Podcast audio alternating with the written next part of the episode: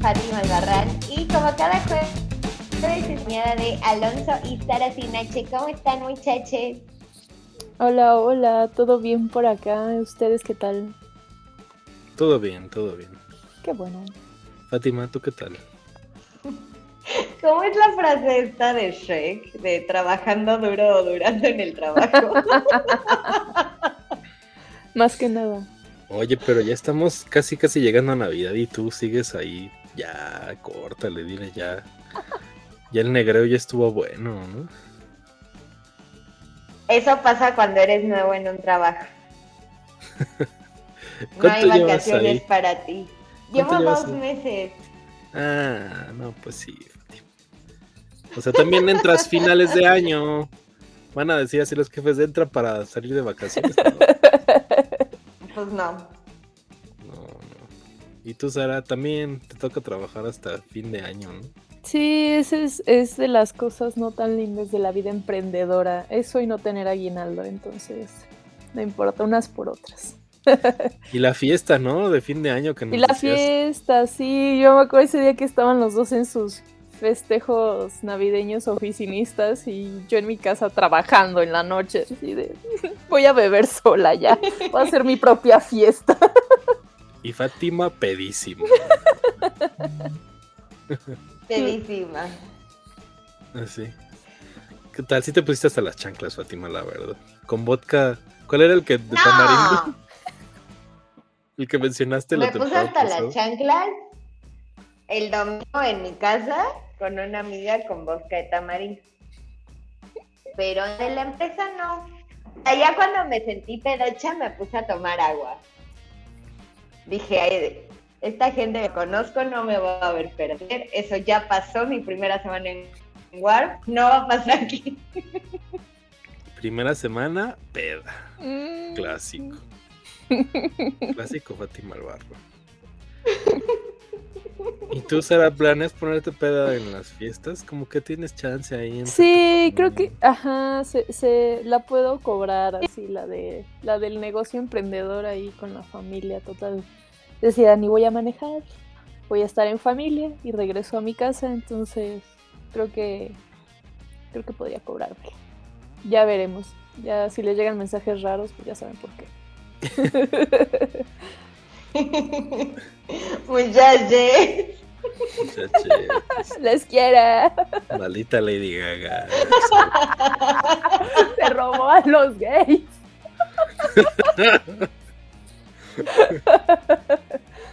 Ese robo del siglo. Ay, no. Pero bueno. Si tú este, te vas a poner, vas a romper mesas esta Navidad. No. No, fíjate que con mi familia casi nunca, ¿eh? O sea, hace poco en una... No, ya tiene como uno o dos años que se me puse muy pedo en una carne asada. Y amanecí así tirado en el baño y, y con la con la cruda moral horrible. Dije, no, no manches, no, no lo vuelvo a hacer. No, no, no. Que sí estuvo. Trácale. Sí, sí. Han de decir que soy un alcohólico, porque ya van dos anécdotas aquí de este güey muerto. Pero casi no tomo, la verdad. Esa es la anécdota. Pero cuando toma, toma. Ajá, ajá, ajá. No, no, prometo ya no dejar ese vicio de, de romper cosas y amanecer tirado. Qué oso que le estoy diciendo aquí en el podcast. Ya, lo que sigue, Fátima. Vámonos. Ya estamos en confianza. Bueno, antes de entrar en tema, yo quería hacer una anotación del programa de One Hit Wonders que hablé de estos muchachos de Mónaco que se llaman Lagos. Ya investigué quiénes son y me hice muy fan y ahora están en mi top 15 de canciones, todo ese disco que se llama Clásicos.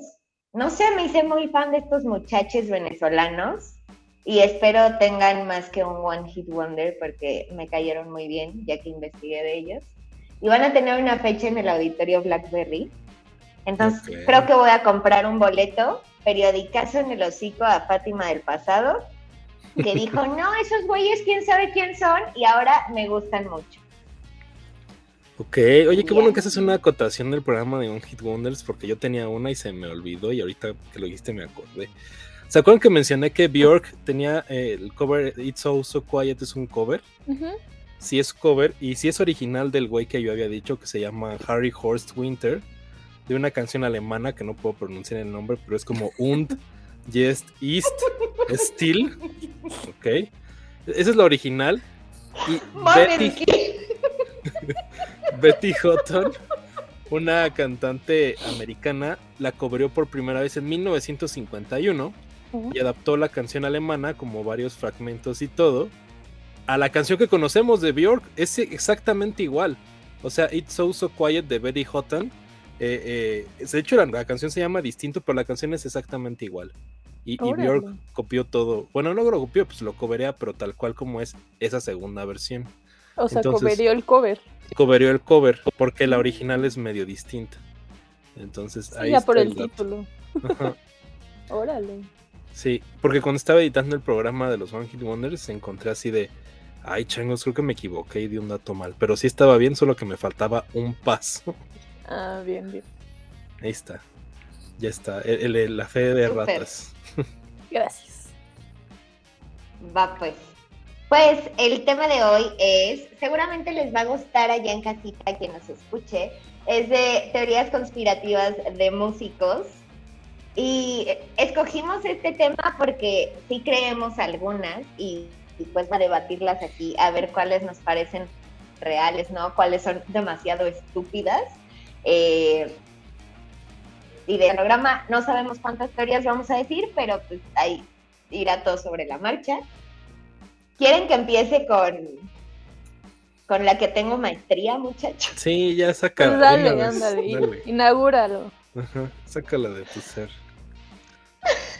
Va, pues es que a Abril Lavigne nos la cambiaron por Melissa Vandela, que es esta niña doble que se parecía mucho a Abril, pero que es más chaparrita y tiene otro tono de voz.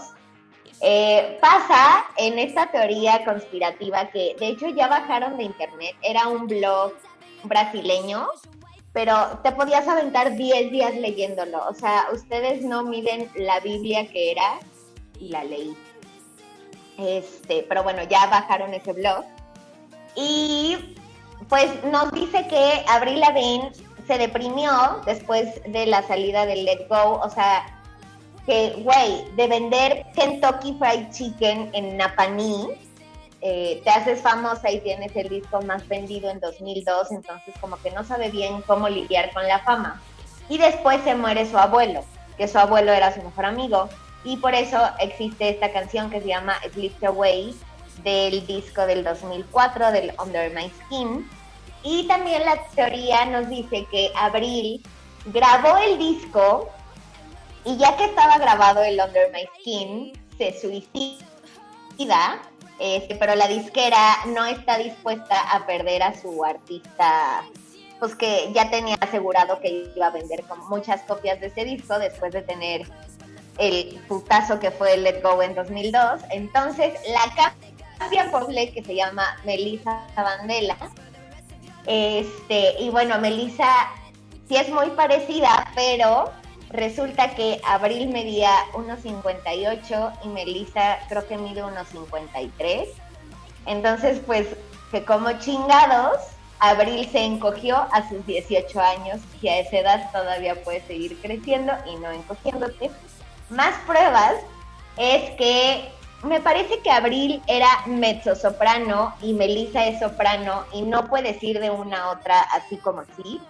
Y en este blog venían varias comparaciones como de, ah, pues comparemos Complicated cantada en 2002 y con cantada en 2009. Y sí, o sea, había notas que no las llega la nueva Avril Lavigne, este, que ya no afina igual, el tono de voz no es el mismo. Y por eso es que yo creo en esta teoría. O sea, yo digo como, güey, ¿cómo vas por la vida? Midiendo gente. Llevas un flexómetro y te pones al lado de la gente y dices, ay, sí, mide 1,53, ¿no? Como que eso no es posible. También las marquitas o que se operó la nariz, pues, güey, no puedes esperar estar idéntico a como estabas a los 17 años, hasta a los 30, además de que sí se operó la nariz. Entonces, eso yo no lo y pues sí, son cosas modificables o, güey, se le fue la cicatriz que tenía aquí. Yo espero que también a mí se me vaya la cicatriz de varicela que tengo aquí, muchachos, pero mira, no sé. Eventualmente me la podré quitar.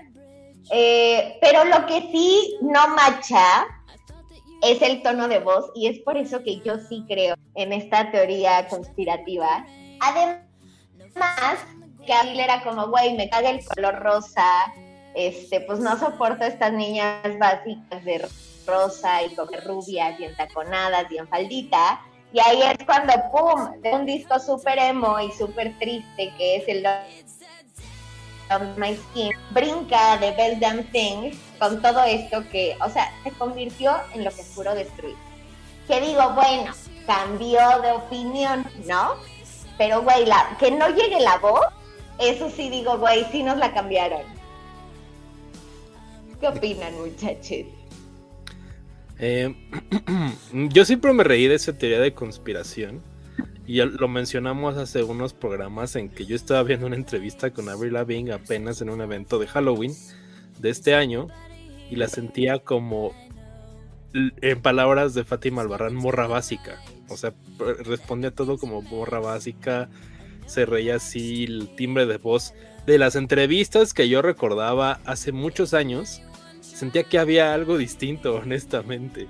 Aún así yo no estoy convencido de que hayan cambiado a Avril y todo, pero sí hay como un cambio real de actitud y como ella es distinta, o sea, obviamente por el paso de los años, incluso entre los discos que menciona Fátima, pues pasó mucho tiempo, ¿no? The Best Damn Thing salió como cinco años después, o sea, sí pasó mucho tiempo y pudo haber cambiado como de la onda y del rosa y demás, pero no sé, no sé, o sea, yo no, yo no soy de teorías conspiranoicas y no estoy totalmente convencido de ninguna.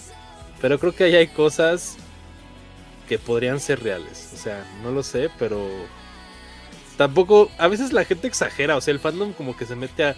Exacto, como mediana las Abrils y a la gemela y todo. Eso sí, no me hace match. No sé. ¿Qué piensas, Sara? Sí, o sea, justo de lo que recabé de todas las teorías es que al final son cosas que nacen de los fans, ¿no? De esta obsesión de querer saber todo de sus ídolos y que a partir de que hay cosas que no hacen sentido, que salen de lo que esperan de ellos, es que empiezan las teorías. Eso y pues también los medios, ¿no? Que siempre les va a gustar este tenernos leyendo algo este, controversial, ¿no? Con Abril es extraño porque sí, cuando cuando recién anunciaron todo este rollo de que era otra chica y demás, justo también me puse a investigar y si había cosas que no hacían sentido.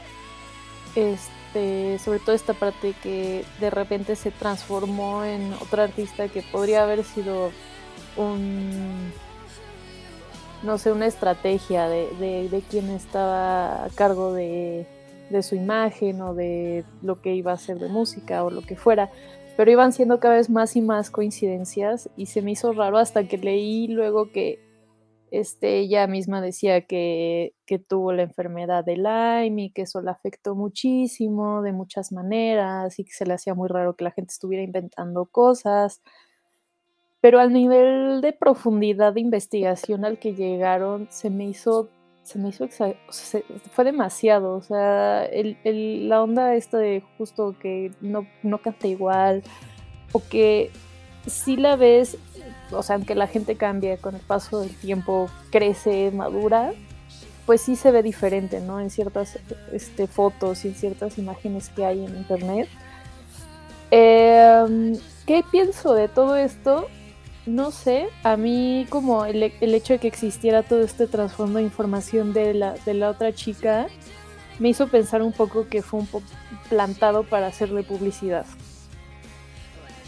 Y que era parte de un marketing un poco retorcido de, de quererla regresar a, a los medios y que la gente hablara de ella. Y que ella a lo mejor ya en estas entrevistas donde sale como muy rota de saben que es que si la estoy pasando muy mal y todo esto, ya no le, le encantó la idea de todo lo que se hizo para que se le diera publicidad, ¿no? Porque sí, o sea, para mí se llegó muy lejos el asegurar que había otra chica que era idéntica y que hay gente que se parece mucho a nosotros en otra parte del mundo, esa también es una teoría que existe muchísimo, pero ya como con esta exactitud de, y se llama así, es así, y canta así, se mire de esto y es de este lugar, como que sí me, me dio escalofríos. Pero el line vino hasta después. O sea, esta teoría existe así entre. Fue Skin 2004 y The Best Dancing 2007. Como que ahí se empezó a formar. Y ya el line fue como 2016. Eh, pero además, o sea, sí viene como. Güey, se preguntarán qué hizo la familia, pero es que la familia recibió un aporte multimillonario para que se quedaran callados y que además, o sea, que la mamá la pasó tan mal que hasta la metieron al psiquiátrico y la señora estuvo empastillada años porque su niña se le suicidó y porque pues para tenerla calladita que la empastillaron. Si eso pasó o no pasó, pues quién sabe. Yo ni sé cómo se llama la mamá de Abril Lavigne. Mucho menos voy a saber si estuvo en un psiquiátrico o si la tuvieron empastillada. Pues sí estaba como súper loco ese pedo. Y, o sea, yo puedo entender que se operó la nariz, que se quitó la marca en la frente, que, que cambió su estilo y de repente le empezó a gustar el rosa, lo puedo entender. Lo que sí no macha es la voz. Y además, sí hay varias entrevistas, justamente cuando ha ido a Brasil, que le dicen, oye, ¿qué opinas de esta teoría conspirativa? Y se queda pasmada. O sea, ni siquiera dice sí, no, nada, se queda en blanco, güey. Entonces creo que si sí fue parte de un marketing retorcido, tendrían que pues hacerla reaccionar, ¿no? Su mismo equipo en la disquera como, güey, te van a preguntar esto, cágate de risa o algo así, pero esto de que se quede pasmada también es como, what the fuck, bro. Mm. No sé, Fatima, no sé cómo. Este. ¿Sabes qué me pasa con esta? Es que. ¿Qué tan similar tiene que ser la otra persona? O sea, porque pues la Lavigne se sigue viendo igual, ¿no? O sea, sí hay como cosas de las que dicen que si cambió ciertas facciones y demás, y lo que decías hace rato de la estatura y todo, pero pues tú la ves ahora y la ves hace 20 años y pues es la misma mujer, o sea, ese es el problema que yo siempre. Tiene los ojos más abiertos. Abril tenía unos ojititos en Let Go, güey, y ahorita sí tiene unos ojotes. Pero pues cambia o sea, sí con se parece. Ay, güey, no se te abren más los ojos con la edad. y estás cayendo, Fatima, en lo de los conspiranoicos. ¿eh? Te estoy viendo ahorita. Sí, o sea, yo les dije, yo creo fielmente esta teoría. Las demás, les voy a decir, es una mamada. Pero esta, yo sí la creo. Yo sí creo que me cambiaron a abril. Es que, o sea, la recuerdo así, no la tengo ni una foto o algo, y la recuerdo así de, de Complicated. Y la recuerdo, y la veo ahora. O sea, sí hay cosas distintas, pero pues también es como por el paso de los años, no, no sé. ¿Cuántos años pasaron entre esa Abril y la de, la de ahorita? Como. Pues sí, como 20, ¿no? Más o menos. Más o menos. Sí. Bueno, ya sabemos que Fátima cree que Avril murió. ¿Estoy diciendo mamadas? Es, yo he estado viendo mucho Inside Job, la nueva serie de Netflix. Este, entonces, todo puede ser. Pero, pues incluso lo de las entrevistas, ¿no? Que dijeran, pues tú hazte así como justo así, como que no sabes qué pedo. Y la gente diga, no mames, no sabe qué está. La cacharon. Ya ahorita puede ser cualquier cosa, ¿sabes? O sea, puede que sea, puede que sea. O sea, a veces un, producto musical llega a tal punto que es necesario manejarlo así que pudo haber pasado. Según yo, así mi, mi víscera me dice que es la misma, pero pues quién sabe, o sea, no sé, no sé la verdad. Sí, sí, sí fue algo muy sonado y fue muy raro. O sea, demasiado raro, no sé, como como que en otras teorías de fingir o no muertes de otros artistas, creo que no ha habido otra así como de, de hablar de un sustituto, según yo. O sea, bueno, sí hay otra, pero no era tanto el rollo del sustituto, sino que se había muerto no el artista. Y aquí sí es más un, pues, se murió, ¿no? O sea, X, da igual, ya. Pero el punto es la que está ahorita. Como que a mí me, lo que me pondría a pensar es, hubo no investigación o no coso forense de esa muerte registrada, no registrada, este, o qué pasó ahí, ¿no? Es que, ¿sabes qué? Pienso que se supone que todo este movimiento fue porque estaba en auge, que yo creo que Avril Lavigne en ese momento ya no estaba en su top, pero a las disqueras y a los este, agentes y a todo, a veces les sirven los artistas más muertos que vivos, o sea, Selena, eh, Nirvana, ahí está Kurt Cobain, Michael Jackson, o sea, no sé. Yo creo que si hubiera muerto de verdad, lo hubieran usado como un stunt así gigantesco, como de no, pues la, la, la artista de esta generación y se nos fue y todo. O sea, eso es lo que no me hace match principalmente. Porque yo creo que cualquier disquera sabe que un artista muerto a veces vende más discos que un artista vivo. Entonces, ¿por qué taparlo? Y sí, como dice Sara, que estaba involucrada la policía y todo esto. Es, algo que va beyond. Aunque si en 50 años de repente revelan que, que sí era otra, pues diría, bueno, órale, pues sí, hasta, hasta qué punto, ¿no? O sea, como dice Sara, yo también he visto series y cosas así. Y, y, sé, sé de, de, cosas como de pues de lo del espionaje corporativo y demás madres que uno no pensaría que existe y pues ahí está. Entonces, tú tienes la última palabra, Fátima, ya nos dirás. Pues, o sea, igual una vez leí un tweet como, como si a huevo Abril nunca se hubiera casado con el de Nickelback. Pero, pues no sé. Sí está raro. Yo sí creo que esta está muy bien elaborada y la creo cuando comparan los audios. Todo lo demás es como, güey. Oye, También ¿y, Hayley Williams no es la misma del Riot que ahorita, ¿sabes? Claro. ¿Cuál es la raíz de todo esto? Porque tiene que haber un origen de dónde sale esta. O sea, pensando que es real, pues obviamente sale porque es real, pero si no fuera real, ¿de dónde salió así el punto cero?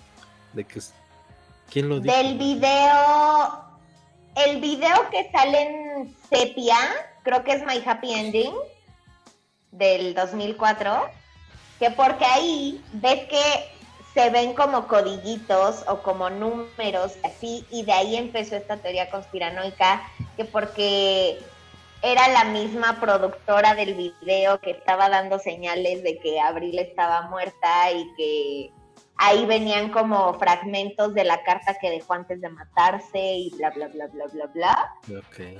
Este, y de ahí nació. bueno. Eso sí ya me parece súper elaborado ponerte a parar cada segundo el video para tratar de descifrar la identidad gráfica del disco, que sí era como con las X, que hasta traía las X en la falda y en la chamarra y así. Que no, que eso era porque Abril estaba muerta.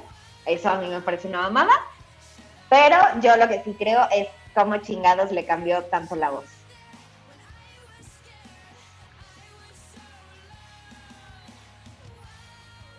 Pues, sí.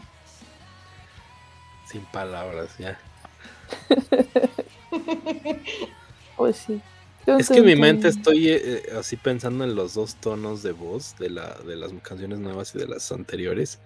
Y si hay diferencias, pero al mismo tiempo siento que va por el mismo, este, como timbre de voz. Entonces, ya me, me pluré. Bueno. tu cámara ya no quiere que participe. Ahí está. Pero bueno, vamos con la siguiente teoría conspirativa antes de que me enganche más, muchachos. empezar a ver cuál es tú la que traías. este, de las que traigo una es que Elvis no murió. Muy famosa. Muy famosa. Hay hasta gags de que en realidad era un alien y regresó a casa. Pero en realidad sí. Lo que encontré fue, eh, fue muy extraño porque nunca me había puesto a buscar como qué decía la gente que defendía que Elvis no había muerto. Porque, pues, como se sabe, en el 77 tuvo un infarto y ya no que hubo testigos y no pasó de ahí, ¿no? Este, pero eh, la teoría conspirativa empezó por los fans estaban en negación de que muriera el rey y el hecho de que eh, la gente empezó a confirmar avistamientos de Elvis en Estados Unidos. Entonces eh, se fundó una sociedad de avistamientos de Elvis en el mundo. y iban registrando así como enero del 82, este, regresó a Memphis por sus cosas, casi casi, se le vio en un diner a las 9 de la noche y ya sabes, la típica foto blureada y demás. Pero esto, esto llegó al punto de que había gente que decía que había salido de extra en Mi Pobre Angelito, que lo encontraron ahí, que uno de esos avistamientos era de un extra en Mi Pobre Angelito. Entonces que este, esta sociedad dio pie a que una, una señora que se llama Gail Brewer Giorgio escribiera un libro que se llama Is Elvis Alive? Y de hecho el Time la entrevistó así como de, pero, ¿qué pedo? O sea, ¿por qué dices que está vivo? ¿Qué es lo que, de lo que nos hablas en tu libro? ¿Qué justificas que siga entre nosotros, no?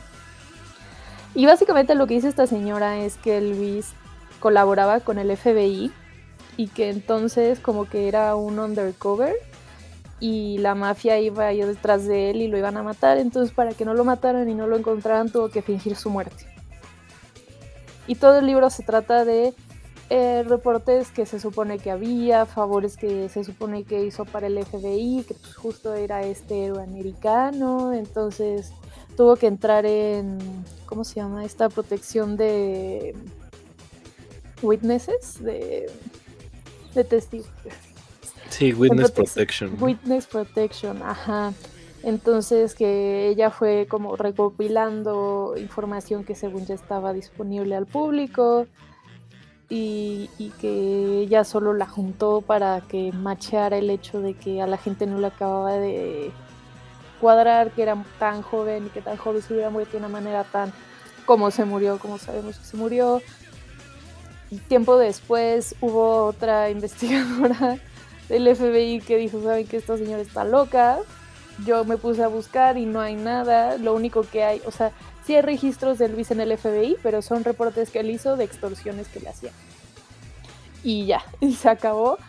Pero que esta otra señora está muy necia en que su libro dice la verdad, que, que Elvis sigue escondido para que no lo maten que ahorita tendría 80 y algo de años, y que otra de las cosas que justifican, así que dicen, bueno, si ya ni el FBI ni, ni la sociedad de avistamientos de Elvis, que te puedes ir a los pequeños detalles, como que en su tumba su nombre está mal escrito y que ese es el hint de que enterraron a alguien más y que no era él, y que entonces en realidad no está muerto y que todo es un, este, es un cover-up y que sí está entre nosotros y que seguirán habiendo avistamientos de él. fin. Así Fíjate la cosa. que yo creo más, honestamente, en todas las teorías de que tal artista no ha muerto. Ay, la de Avril Lavigne nos la cambiaron o otros artistas nos la cambiaron. ¿Por qué? Porque a veces sí tienen bases, ¿no? O sea, como que los artistas llegan a un punto en el que están hartos de que sean reconocidos de la vida que tienen y yo no dudaría que sí finja alguien su muerte. En este caso dice Sara que es porque Elvis estaba en el programa de testigos y estaba involucrado con el gobierno de Estados Unidos y tal. Eh, obviamente Elvis ya estaría muerto actualmente, aunque hubiera, no, no hubiera muerto cuando dicen que murió, ya hubiera muerto ahora.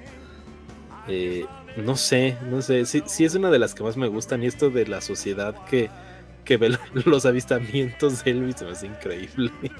Y sí recuerdo que decían que Elvis era un extraterrestre que se había regresado a su planeta. Este, no sé, está padre. Híjole, yo, yo tendría más bases, honestamente, para decir que Elvis no se murió ahí. O sea, la neta, en el punto en el que se murió su carrera ya estaba bien mal. Y él estaba ya todo mal físicamente, había subido mucho de peso, tenía muchos problemas. Creo que era el momento perfecto para decir de, voy a fingir mi muerte, me voy a ir a Hawái y que nadie me vuelva a ver. Entonces, no sé. Creo que de todas las teorías hay un, este, elemento de locura de la gente que las formula. Pero pues ya que las empiezas a pensar, luego sí hay cosas más lógicas. Entonces, sí podría ser. No sé. Juanga a lo mejor sigue vivo, ahí está. Este, en Michoacán o algo. ¿Qué dices, Pati? Es que además, o sea, no es lo mismo hacer una comparación actual, ¿no? Que tienes fotos más nítidas, que, ay, sí, a huevo, vamos a creer en esta foto blurreada del 78. O sea, no hay manera. Además de que, pues sí, ya tenía algo muy mm, que lo podías imitar fácilmente, como los güeyes que te casan en Las Vegas o así. O sea, creo que era muy fácil imitarlo y que vieran personas parecidas porque traían el pelo similar o algo así. Además de que, pues no sabes si cuando se murió empezó una dieta o si se murió gordísimo o, o qué, o si no se murió y de ahí bajó de peso, entonces ya después no sabían si era él o no era él porque había bajado de peso. O sea, yo creo que como Alonso, quizá no se murió ahí, pero pues sí, definitivamente se murió después. O sea, ahorita el Señor ya no está entre nosotros.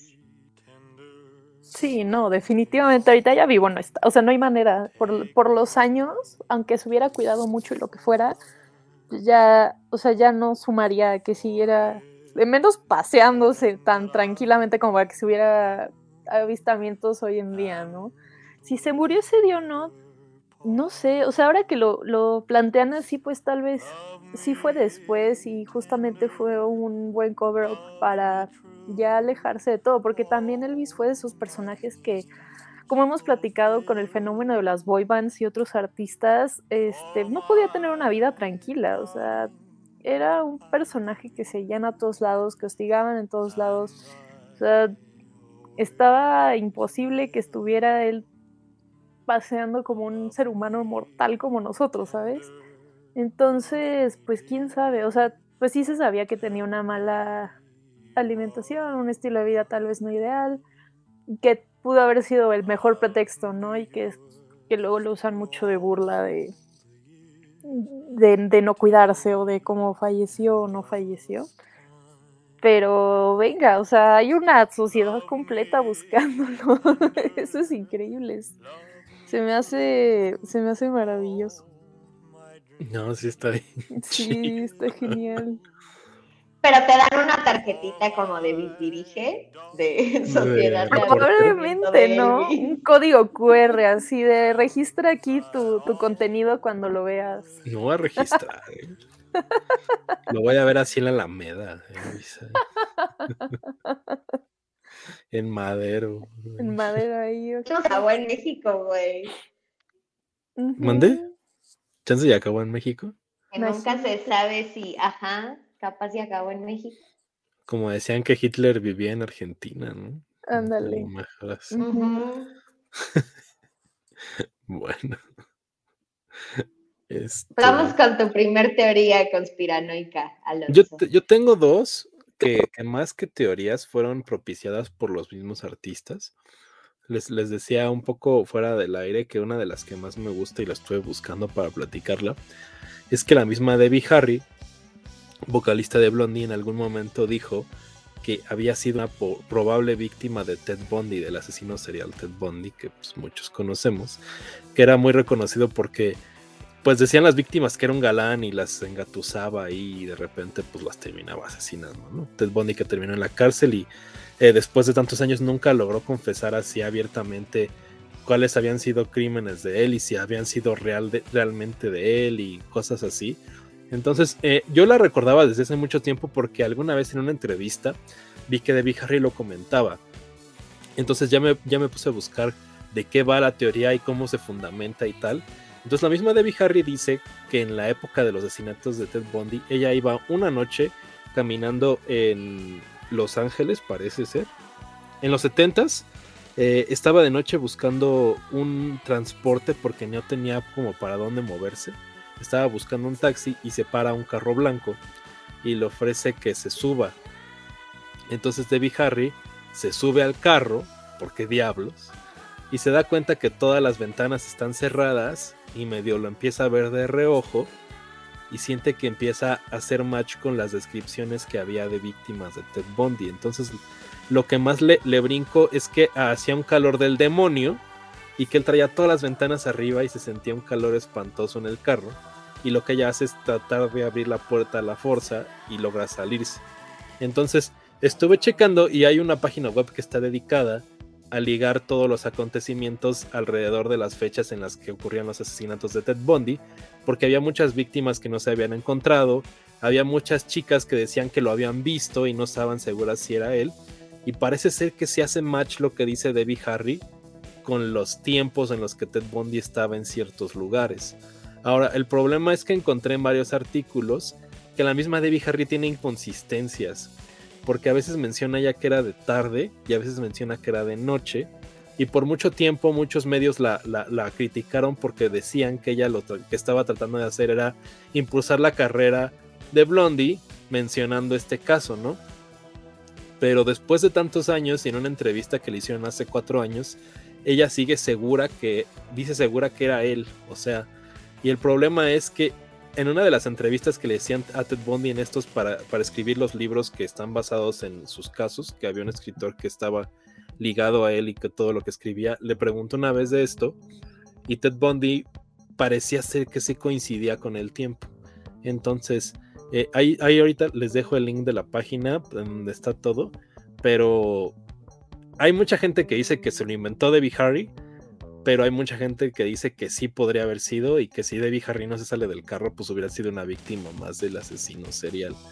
Entonces, pues ahí está. No sé qué tanto de teoría conspiranoica, pero creo que sí tiene algo de fundamento. Y, está cagado que está ligado Blondie hacia los asesinatos de Ted Bundy, que es una cosa bien rara, ¿no? Como Mark Wahlberg que se bajó del avión que chocó en las Torres Gemelas, no llegó al vuelo, entonces no le tocaba. Esa es una gran teoría conspiranoica, la de las Torres Gemelas, pero eso será para otro día. este, pues está cañón, o sea, porque, o sea, todo indica que sí pudieron haber coincidido y, y justo por el perfil y por las características y por todo pudo que sí fuera él. Aunque yo creo que las inconsistencias fueron más en que ella desde el momento en que decidió platicarlo, como que a los medios les interesó tanto y la invadieron tanto con estas preguntas que luego ya también ella como...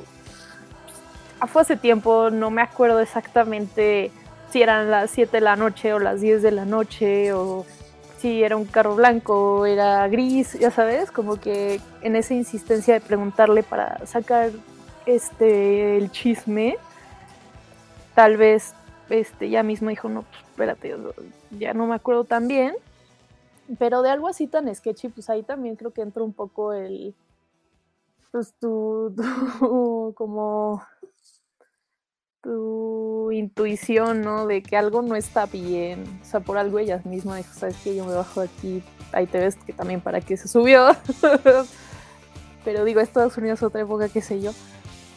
Em, pero sí creo que podría haber sido. O sea, sí me machean muchas cosas y, y qué miedo. No, no, qué miedo, de verdad. Terror. Sí, no. Este, ¿sabes qué pasa? Creo yo, cuando mucha, a muchos de nosotros, a mucha gente. Sí, creo que hablamos desde el tercer mundo, como, güey, ¿por qué se subió? Porque, pues, allá no hay esta inseguridad y pues sí, es como, ay, qué amable que me quiso dar aventón, me subo, ¿no? Porque pues sí, Debbie no se crió en el tercer mundo, pero yo creo que sí puede ser y pues no le tocaba y tuvo suerte. Sí. O sea, justo lo que estaba diciendo es que cuando a alguno de nosotros o a alguien le pasa una como situación extraordinaria, la gente como que es muy escéptica, ¿no? O sea, si te pasa algo o algo así como que se lo cuentas y hasta tú mismo lo dices como con el tiento de ni me van a creer, ¿no? Yo creo que la misma Debbie Harry después de tantos años dijo, ya, ya, a lo mejor si hay una inconsistencia no me acuerdo en el momento y tal, entonces está canijo. ¿A ustedes les ha pasado algo así difícil de creer?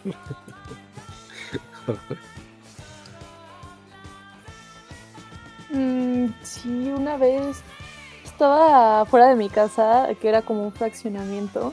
Estaba con mis vecinos, pues, como siempre, no salíamos a jugar, a platicar o lo que fuera. Esto ya fue hace 15, 18 años, no sé. Y me acuerdo perfecto que nos pasó cerquita, o sea, cerquita te digo a centímetros, una bala perdida de quién sabe dónde. Y de quién sabe quién y de quién sabe qué.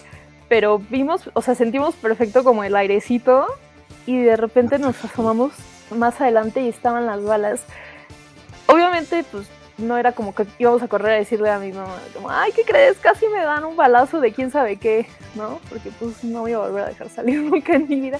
Ni siquiera era un lugar como extraño, estaba en una zona sketchy ni nada, solo escuchamos cómo pasó algo muy fuerte, como cuando te pasa una paloma muy cerca y de repente nada más vimos caer las balas y nadie daba crédito, o sea, o sea, sí era algo que queríamos contar y a la vez no por el miedo, pero dijimos, además, ¿quién nos va a creer? Va a ser como, están inventando cosas, están jugando o lo que sea, pero, pero sí pasó y, fue horrible. fue muy extraño. A la madre, qué feo, ¿no?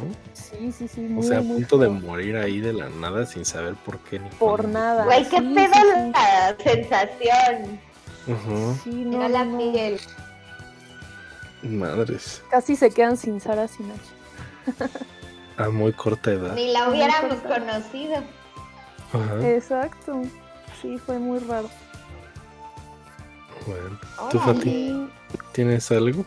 Yo una vez iba bajando la Lomas Verdes, yo iba de copiloto y nos empezó a seguir a un amigo y a mí una patrulla ya, pero iba rápido, o sea, íbamos a 120 de lo rápido que iba la patrulla atrás. Y al querer dar la vuelta en, en un retorno, pasamos, no sé cómo pasó un Clio entre dos árboles, nos incorporamos, metió primera y, y pudo seguir. O sea, no me acuerdo si me hice chiquita, si grité, si alcé las manos, si qué, o sea, fue tanto mi shock y fue neta en dos segundos que no me acuerdo qué hice. Entonces sí puedo creer lo de Debbie, que tenga inconsistencias porque estás tan en shock que no te acuerdas bien cuál fue tu reacción. O sea, si te hiciste chiquito, si lo que sea. Sí, creo que en ese tipo de cosas uno ni se acuerda. ¿no? Exacto, exacto, es normal. Sí. Qué miedo. Yo no me acuerdo de nada, pero sí. Eh, si quieres, vamos con tu teoría, Fátima, antes de que nos extendamos. Vamos con otra teoría conspiranoica. Pues hay una teoría que dice que Jared Leto es Illuminati y por eso pues es súper tragaños y se ve súper joven y está buenísimo yo creo que simplemente son buenos genes. Este, porque digo, si si fuera Illuminati, si tuviera como todo este poder, creo que por ejemplo 30 Seconds to Mars sería la banda más relevante a nivel mundial, o sus películas, o no le tirarían tanta mierda a sus películas como al Guasón. O ahorita que no he visto la de Gucci, pero sí he leído tweets como Jared Leto volvió a arruinar una película y ahora lo hizo con Gucci. Entonces, no sé, yo no creo esta de que sea parte de una sociedad Jared Leto. Creo que solo son buenos genes. este, es que sí, hay muchas teorías, ¿no? De que toda la industria musical y el cine y todo son parte de los Illuminati o de la masonería o tal. Incluso en uno de los videos de Blink 182 hay unas como cosas de masones y siempre dijeron que Tom DeLonge era masón. O creo que es este Mark Opus y pues estaba ahí el, símbolo de los masones pegado en una guitarra. Pero de los Illuminati y todo, no sé, o sea, ¿sabes? Creo que sí hay como ciertas sociedades secretas gringas. No sé hasta qué punto y si te puedan mantener joven como a Jared Leto. Pero es que el güey sí se ve súper joven ahora que lo pienso. No ha envejecido como en 30 años. Sí, güey, pero su mamá también. Su mamá es un bombón. O sea, la señora tiene 80 y se ve de 50. Y Jared tiene 50 y se ve de 30. O sea, creo que no es genes de su mamá. Y, y de lo de Gucci sí, es el peor de esa película. va a salir.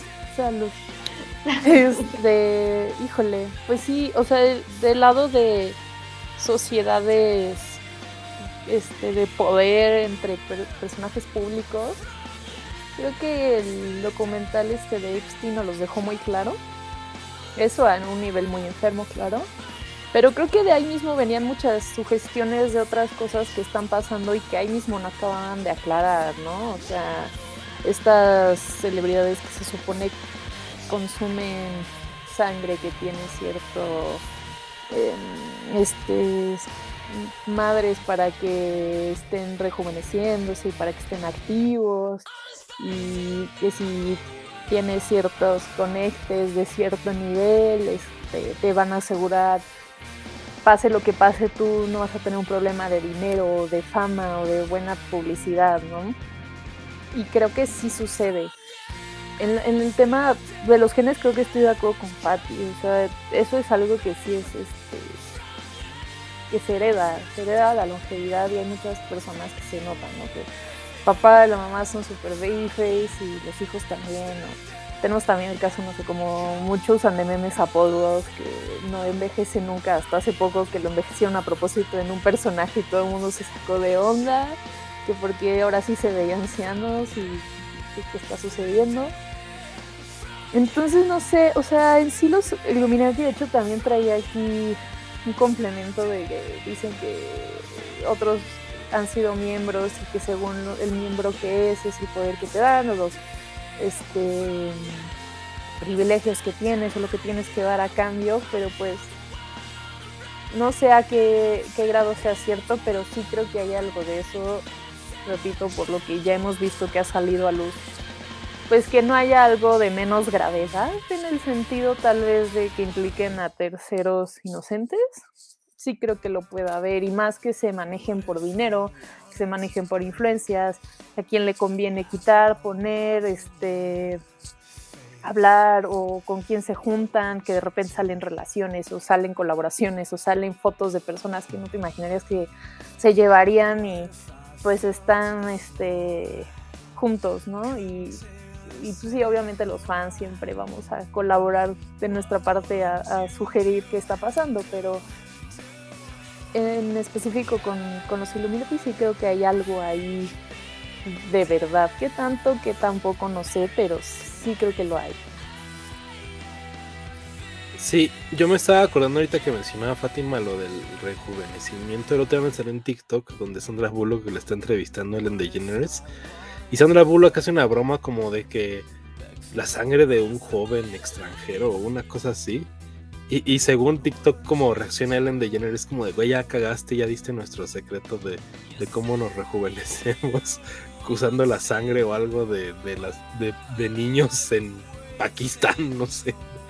Pero sí hay muchas de esas teorías. Tan es así que yo estaba viendo una película el otro día, un documental, yo no sabía que en los hospitales de muchas partes del mundo se pelean la placenta para hacerse cremas faciales. Entonces, si eso sucede, ¿por qué no? ¿Por qué no lo demás? Sí, o sea, es como cuando guardas el cordón umbilical de tu bebé por si después necesita células inmunes. Ajá y bueno, te sale carísimo tenerlo congelado o guardado o así, pero pues sí pasa. o la gente que tiene un segundo hijo para que le done al primer hijo un pulmón o un riñón o lo que sea, o sea, pero digo, sí creo que sea posible y creo que sea posible que una de estas cremas las use Cher, por ejemplo. Eh, y digo, además de que tienen el poder adquisitivo que uno no tiene para comprarse cremitas o hacerse arreglos estéticos. Porque vamos, todo el mundo decimos que Jared Leto es guapísimo, pero yo no sé si capaz y está cirujeado y lo tiene súper con un NDA con el cirujano de que güey, no hablas o te... quién sabe. Eh, pero también esto se fundamentaba por los videos de 30 Seconds Mars que los dirige Jared Leto con el nombre de Bartholomew Cobin. Por este triángulo y también el triángulo que tienen tatuado acá, y que por eso eran Illuminati. Sí, sí, sí, recuerdo todo ese rollo. Ah, pues yo no veo cirugiado a Jared Leto, solo que sea una muy buena cirugía, ¿no? O sea, ves a Jennifer Aniston y dices, ah, no mames, Jennifer Aniston se metió algo en la cara, ¿no? Imposible que lo oculte, ¿no? Pero Jared Leto, pues, forever joven. Pues capaz, buenos genes, más cremitas, un botox de vez en cuando. Sí, sí, sí, se ve que se ve cuidado. Porque su mamá también se ve muy joven. Sí, la recuerdo la señora. Y, el hermano como que más o menos, ¿no? Que tiene las cejas así el hermano. Es que justo como el hermano está como más peludo, o sea, más barbón, más tejudo, como que no se le notan tanto si tiene arrugas y está bien del piso, si no. Pero creo que los tres, o sea, mamá y los dos hijos, para la edad que tienen, están súper bien. Porque además el hermano está mamadísimo, güey. Sí, sí, sí, lo recuerdo. Shannon Leto, ¿no? Shannon Leto. Este, pues sí. Shannon. Mm, yo vuelvo a lo que me estaba diciendo Sara hace rato, como en documentales como el de Epstein y todo. Obvio hay sociedades, hay gringas raras. Y, y yo no descartaría que muchos de los artistas en los que vemos a diario sean parte de estas sociedades extrañas, como de Ice White Shot. Pero bueno. Pues sí. Sabremos hasta que haya un documental. Uno de nosotros se vuelva famoso y entre una vez. Fátima, Fátima, en la élite. en este podcast, por favor, para investigar a Melissa Vandela. ¿Qué harías, Fátima, si así en 30 años revelan que sí era otra, que no era la venga si haces fiesta o qué haces. Estaba segura. Guay, les voy a decir, se los dije y nadie me creyó. Yo lo sabía. Mi intuición de fan me lo decía. Bueno. A ver, Sara, ¿cuál es Que mi niña no se pudo casar con Derek Whitney. Ay, peores cosas han hecho otras artistas, así de Por menos, tonterías, ajá. Nickelback no es nada de comparación. Derek Weebly, el de Sun 41. Ajá, el de Sun 41. No me cae bien ese muchachito.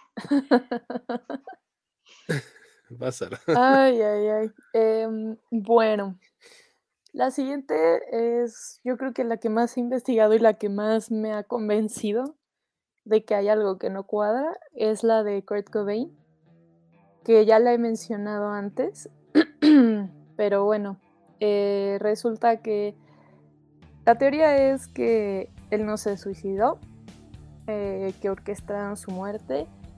Eh, ya muy resumido se lo echan a Courtney Love, pero en, como ya más sin investigación, también están culpando a como varias personas que eran cercanos a ellos que tuvieron que ver. Eh, todo empezó pues, después de que se suicidó y que si que si quién se quedaba su dinero y que si eran una relación tóxica o no, que se iban a separar, que se estaban separando y demás. Eh, salieron obviamente muchísimos contenidos de Nirvana porque pues el que haya terminado una banda que estaba siendo así de importante tan de repente, pues dio pie a muchísimas cosas, ¿no? De fans, de sospechas, de demás.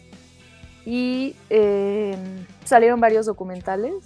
Hubo uno que ya mencioné antes que se llama Montage of Heck, que es como toda esta parte humana y rota de Kurt Cobain, su relación con las drogas y sus estados mentales y físicos que nunca estuvieron bien, que influyeron en gran parte, por un lado, a la genialidad de lo que componía y por el otro lado, a que nunca acabara de ser una persona completamente estable, ¿no? Entonces, por un lado, tenemos esa parte de la historia que cuenta la mamá de Kurt, que cuentan sus amigos, sus vecinos, que, que te relatan, ¿no? Y que te comparten material de, mira, o sea, era esta persona adicta, era esta persona con problemas, desde su casa tenía rechazo, tenía falta de, como de un desarrollo emocional adecuado, ¿no? Que iba saltando de, amigos en amigos, que, si por algo llegó a, a, la parte de la música y de expresarse de esta manera y después crecer a lo que fue. Pero luego está este otro documental que se llama Soaked in Bleach, que de hecho ya no puedes encontrar en ninguna plataforma y que Courtney Love amenazó con cartas muy intensas a los cines de que no se atrevieran a proyectarlo. Y en este documental eh, lo va dirigiendo un investigador privado que Courtney este, contrató a, los pocos días antes de que este, Kurt muriera. ¿no? Eh, entonces todo empieza como que, ay, pues, estoy preocupada porque se salió de rehab y acaba de entrar y ya estaba un poco mejor y pues que se compró un arma, vi en los registros de la tarjeta, entonces cancélame la tarjeta porque algo va a ser alguna estupidez y pues investigame dónde está o a dónde se fue o si está con alguien más porque pues no me hace sentido y qué tal si se hace algo y estoy muy preocupada, ¿no? Para esto ella estaba tan enfocada en sacar su nuevo disco, porque ella también tuvo su carrera artística, que no podía ir a verlo, ¿no? O sea, ese era como el pretexto. Para esto todas estas conversaciones obviamente se, em, se complementan con dramatizaciones, pero pues te agregan el efecto de la grabación original para que veas este, qué era lo que realmente estaban platicando el investigador y Courtney todo este tiempo, ¿no? Y pues nada, empieza a buscar dónde estaba, dónde se fue, qué hizo, no lo encuentran. Courtney dice, pues, ¿sabes qué? Yo creo que vamos a meter una investigación de missing person porque pues, está muy raro, ¿no? Pero lo voy a meter con el nombre de su mamá porque pues ya saben que al público yo estoy loca y soy una adicta y estoy toda maniática, entonces a mí no me van a hacer caso. Entonces que entre como la mamá para que tenga un poco de credibilidad y que la gente sí se preocupe y investiguen dónde está y demás, ¿no? Eh, pero el problema fue que como justo entró por el nombre de la mamá y le preguntaron a la mamá y la mamá fue como de, mm, no, yo no, no hice eso, pues luego lo fue como esto es fake, él está bien, solo es Courtney en su relación tóxica con este cuate, ¿no? Y empezó a pasar que este, el investigador entre más se encontraba, más inconsistencias había. Eh, desde cosas como que la madrina de Francis Cobain era como la representante legal de la familia y de repente había cosas que ella sabía, había de repente cosas que ella no quería que supieran. Y en estas grabaciones hubo rollos legales de no podías decir que encontramos esta información de parte de Courtney o esta información de parte del amigo que estaba ahí con ellos. Y pues todo acabó en que el investigador fue a buscarlo a su casa en Seattle. Porque dijeron, si está en algún lado y está saltando de lugar en lugar al que o sea, el lugar al que va a acabar cayendo si no tiene dinero ni nada, pues es en su casa. Y lo fueron a buscar a su casa y no estaba, pero resulta que días antes de que fueran a esta casa, el, el amigo cercano que le dicen Cali, que era como fungía a veces de niñera de Francis Cobain, este, había estado viviendo en esa casa porque pues, era el amigo cercano y le daban la chance de estar ahí luego como crasheando y encuentran una nota como medio extraña. Eh, le preguntan a este cuate, oye, ¿viste a Kurt o algo? No, no, no, pues yo he estado aquí, pero nada que ver y no sé qué. Y pues una semana después de esto encuentran el cuerpo porque un electricista iba a arreglar algo a la casa y trepando para arreglar los cables se asoma por una ventana de una este como un ático y, lo, y encuentra un cuerpo y dicen mm, creo que hay algo raro aquí y van lo buscan y pusiera Kurt este pero resulta que ni siquiera parecía que se hubiera disparado él porque hacen el estudio forense del cuerpo que parece que por cómo tenía la escopeta y cómo salió disparado el castillo y todo, no, no hacía sentido que lo hubiera hecho, porque por cómo se había quedado el cuerpo y cómo había salido el disparo, alguien lo tuvo que haber puesto, o alguien se lo tuvo que haber tenido, o algo pasó ahí que no sabían, pero no macheaba con que él lo hubiera hecho. Que fuera de que él se expresara de cierta manera en sus canciones o con las entrevistas en la prensa, este, ellos decían, no, pues él estaba en su rollo de entrar a rehab y de salir de la banda y de divorciarse de Courtney porque pues, él quería una nueva vida y él quería estar bien, genuinamente. Em, y pues ya no lo encuentran, hacen la autopsia, es como, güey, es Kurt Ah, sí, es el artista, ¿no? Pues a ver qué pex.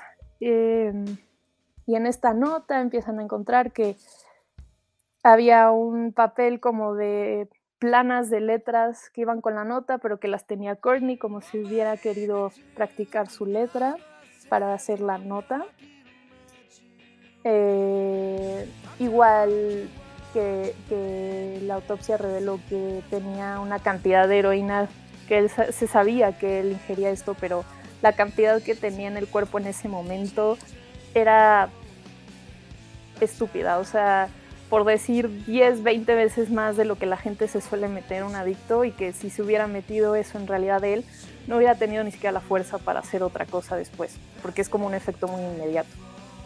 Entonces empiezan a, a ver más y más de estas cosas, igual que este cuate que estaba en la casa, por tiempos tuvo que haber estado en la casa al mismo tiempo que estaba corta ahí, pero el güey los empieza a evadir, lo quieren este, entrevistar y no, no, no, que se fue a rehab, quién sabe dónde. No, no, no, pero es que no está ahí. Total que nunca dio la cara. Hasta muchísimo después dijo, no, pues yo lo vi días antes de que se muriera, pero estuvo en mi casa y ya, o sea, no supe nada más de él. Y este... Y Courtney después de eso, pues sí se dio cuenta que el investigador privado encontró otras cosas y le dijo, ¿sabes qué? Pues hay inconsistencias y con o sin tu ayuda yo voy a seguir la investigación porque hay algo raro, ¿no? Y pues al final no pudo avanzar más, ni pudo encontrar más, más que estas como pequeñas detalles, inconsistencias, porque la misma policía le dijo, no, pues es que es caso cerrado, es un suicidio, o sea, ahí está la escopeta y ahí está la heroína y sabíamos que él era el güey que hablaba de canciones deprimidas, entonces era obvio y ya en lugar de verdaderamente investigar qué pasó, qué era lo que generalmente se hace con una muerte del tipo que sea, ¿no? Y pues nada, al final, pues por eso esta misma Courtney dicen que no quería que saliera este documental. Mucho tiempo después, también la hija de Kurt dijo, please ya basta con estas cosas, o sea, ya también dejen la memoria de mi papá en paz, que también se entiende. Pero tanto que haya sido Courtney como Courtney con estas personas de alrededor que sabían que la había quitado del testamento, que ya no le iba a dar dinero, que se estaba divorciando de ella y que había algún tipo de venganza o de beneficio que le podían sacar a él, pues, se siente muy real, ¿no? Sobre todo también este estudio forense que le hacen al cuerpo, este, no sé, a mí se me hizo muy fuerte, ya qué tanto la dramatización de la historia como la cuentan o no, pues no sé, pero yo creo que esa es de las teorías que sí me pone a pensar si realmente fue así o no. No sé si la habían escuchado así. De hecho, yo, esta es la primera teoría conspirativa de música que escuché en la vida, porque la vi hace muchos años en un programa de VH1 en donde abordaban todo lo que estás mencionando, Sara. Y yo toda la vida he pensado que es real, porque sí hay muchas cosas que hacen match. Y me acuerdo que para mí siempre se simplificaba en dos cosas. Una, que la escopeta, la posición y cómo estaba el casquillo no hacían match como debería de haberse volado a la cabeza. Y la segunda es que, según el forense y según la gente que estaba alrededor, con la cantidad de droga que él tenía en la sangre, no era capaz ni de poder levantar la escopeta ni de dispararse. Eso nunca se me va a olvidar y toda la vida lo recuerdo cada que mencionan la muerte de Kurt Cobain. Y la neta es que yo creo que sí es real. O sea, a, reserva de que caigamos en la, en la, como en la intriga o en el chisme y tal, hay muchas cosas que siempre se han sabido y el caso, y incluso la carrera de Kurt Cobain y cómo se iba moviendo y el punto en el que estaba en su carrera, teniendo una hija aparte de todo, como que muchos investigadores y mucha gente que está muy familiarizada con Nirvana y los que lo siguieron, sabían que él no estaba en un estado depresivo para darse un tiro, ¿no? Entonces, unando esto con lo que comentas que sale en el dóculo de los amigos y que eh, la investigación y demás cosas, yo honestamente sí creo que Kurt Cobain sí le dieron, sí lo mataron. O sea, o sea, honestamente sí lo creo y siempre lo he pensado. Pero pues no sé, o sea, no, puede uno caer en lo mismo y decirlo. Incluso la misma Francis ya dices que ya no quiere que se mencione nada del caso. Pero no sé qué tanto tenga que ver con Courtney Love, ¿saben? Porque nosotros sí, sí reconocemos a Courtney Love como esta loca que está gritando en las alfombras rojas y que, bueno, que ella fue de las primeras que denunciaron a Harvey Weinstein. ¿eh? Eso es, una de las cosas que todavía recuerdo hasta la fecha, ¿no? Y muchos años antes de que se dieran a conocer todos los eh, eh, casos de, en contra de Harvey Weinstein. Pero Courtney Love no, no era tan, tan deschavetada como es ahora. y y sí se ve que lo quería mucho. Yo he visto entrevistas de Nirvana cuando ellos estaban como en su auge y Courtney Love está así en el backstage. Y hay incluso una entrevista de este eh, Nardwar, que es muy famoso, el entrevistador este canadiense. Y, y, Kurt Cobain le está haciendo caso, ¿saben? O sea, es como, güey, no quiero que me entrevistes. Y Courtney Love es la que se siente, le dice, mira, contéstale, por favor, tal. Entonces, no sé, nunca me he hecho match que haya sido Courtney Love, pero hay muchas cosas que sí están alrededor. Hasta el mismo fandom de Nirvana odia a Courtney Love y la relaciona con la muerte de Kurt Cobain. Entonces, ya lo dan así como por hecho. De hecho, desde antes. Y desde antes, sí. Era como la Yoko Ono de Nirvana, ¿no? Exacto. Porque tenían muchos problemas ellos dos. Pero yo sí creo que es real, fíjate. De todas las que estamos mencionando, siento que sí podría ser.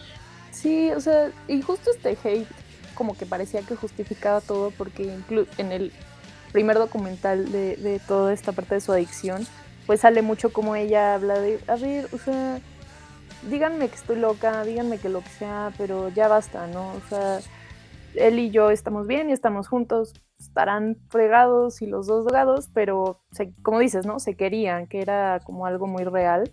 Ya quien haya orquestado todo, cómo sucedió, que la acabaron siendo, haciendo cómplice y que tal vez ese fue el problema, pues quién sabe, ¿no? O sea, algo raro hubo ahí, pues sí, eso sí.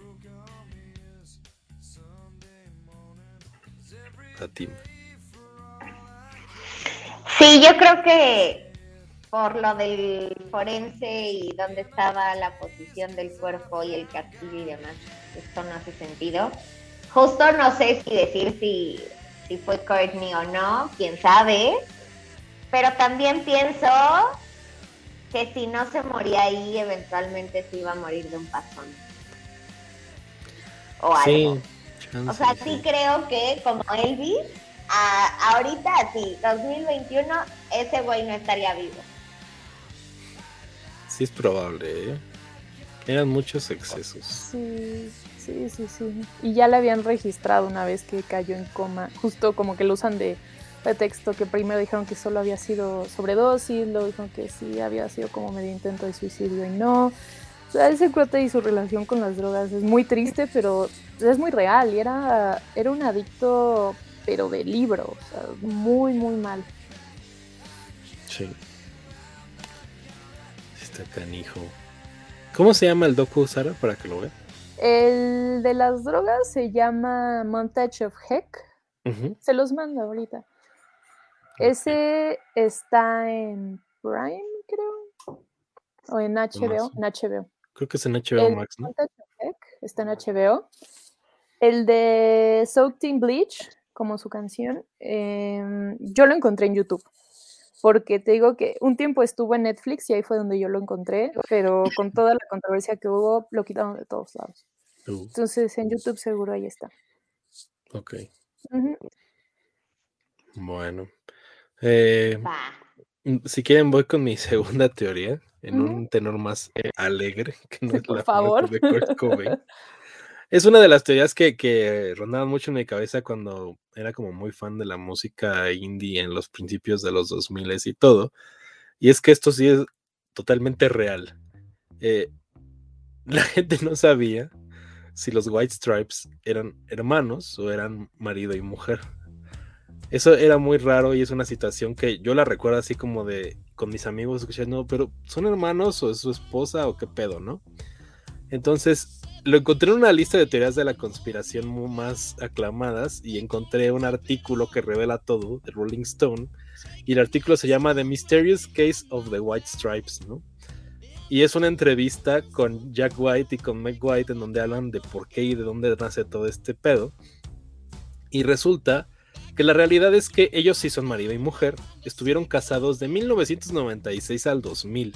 Ni siquiera su carrera eh, musical. Ellos ya estaban divorciados cuando empezaron a sacar discos, cuando salió el White Blood Cells, cuando salió Elephant y demás, ellos ya no estaban casados. Pero la primera entrevista que le hacen a Jack White para promocionar el primer álbum, él menciona que son hermanos. Entonces, la disquera, toda la gente alrededor, lo empieza a vender como que ellos son hermanos, que son Jack White y Meg White, dos hermanos. Entonces, en esta entrevista de Rolling Stone, le preguntan a Jack White de dónde viene todo esto y por qué nació, y que si él mismo cree que parte de la mítica de The White Stripes viene del misterio de que la gente no sabía si eran marido mujer o si eran hermanos. Y Jack White honestamente dice que para promocionar el primer disco, él sentía que la gente reconocía más a las bandas de familia, como los Haim, como los Bee Gees, que son hermanos, eh, los Hanson y demás. Entonces él vendió a los White Stripes como que él y Mike White eran hermanos y que tenían una química desde muy chicos y que por eso ella tocaba la batería y la guitarra y demás. Pero en el 2005, este, en, esta entrevista con Rolling Stone, él revela por fin que no, que siempre fueron marido y mujer y que ya se habían divorciado y que para el tercer cuarto disco de los White Stripes estaba en un mal momento y ya no querían hacer nada y por eso se separan y termina siendo Jack White solo. Pero la realidad es que ellos siempre fueron esposos, pero el mismo Jack White y la disquera lo vendían como que eran hermanos para traer más fans. Entonces, era una teoría de conspiración de principios de los Está bien raro. Sí, enfermo, enfermo es la palabra. No manches. Sí, sí, sí. Híjole, entiendo la parte de de hacer publicidad y que a lo mejor en el momento no piensas que va a tener ese impacto o ese cuestionamiento, a lo mejor te da igual y solo quieres hacerlo por el bien de tu proyecto, que, que ya después acabó siendo, creo que también pasó con los de The Antwerp, que decían, ¿no? Que si eran pareja, que si eran hermanos, que si eran esto o el otro, las dos o ninguna que se vuelve un rollo bien enfermo. O sea, ¿cómo te pones a cuestionar eso? O sea, por más raros que sean o por más alternativos, eso siento que ya es un nivel muy. Eh, ¿Cómo se llama este director? se casó con su hija. Woody Allen. Ajá, muy Woody Allenesco, siento yo, no sé. Eh, sí, sí está creepy pero el mismo Jack White en la entrevista dice, güey, la gente ni lo pensé. Sí, o sea, yo, le dije, sí, somos hermanos. Y se quedó y pegó. Y era tal el misterio de la banda y que mucha gente y muchos fans decían, pero qué pedo. O sea, son hermanos. Ah, creo que hasta había un chiste en Los Simpson en donde dicen, ¿qué pedo? Son hermanos tu ah. esposa. Entonces, sí, ya después, ya cuando de plano no estaban en su auge y todo, ya Jack White en esta entrevista con Rolling Stone dice, güey, la neta, éramos marido y mujer y pues ya nos funcionó el misticismo, nunca lo pensé, llegó a un extremo en el que yo no lo pensaba, pero ya peleé en mi carrera solista porque pues, y es muy talentoso Jack White, pero sí tiene una onda muy creepy, ¿no? Que nunca dijera qué pedo con su relación. Fátima nada más hace caras. No, es que además puedo entender como cuando llevas un tiempo con una persona, se empiezan a mimetizar y empiezan a hacer los mismos gestos, o sonríen parecido, o así. Entonces, pues dijeron, ah, pues a huevo, ya hasta sonreímos igual, nos la van a creer que somos hermanos, pero güey, qué enfermo. o sea, me da ñañara. Ajá, ajá, ñañara es la palabra, no gracias, qué cosa. Sí, sí, sí, sí. Además de que la neta yo creo que y siempre he pensado que Meg White no tenía talento. Solo estaba ahí tocando la batería y era muy básico y Jack White era como la amante maestra. Que muchos dirán que no, pero sí.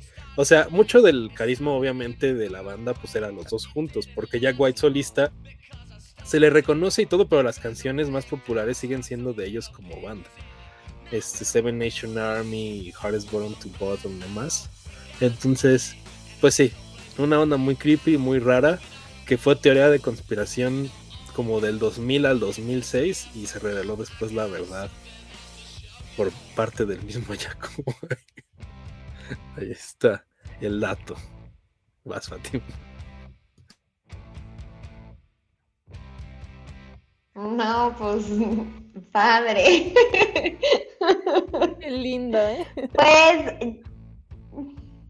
no lo vuelvan a hacer, muchachos.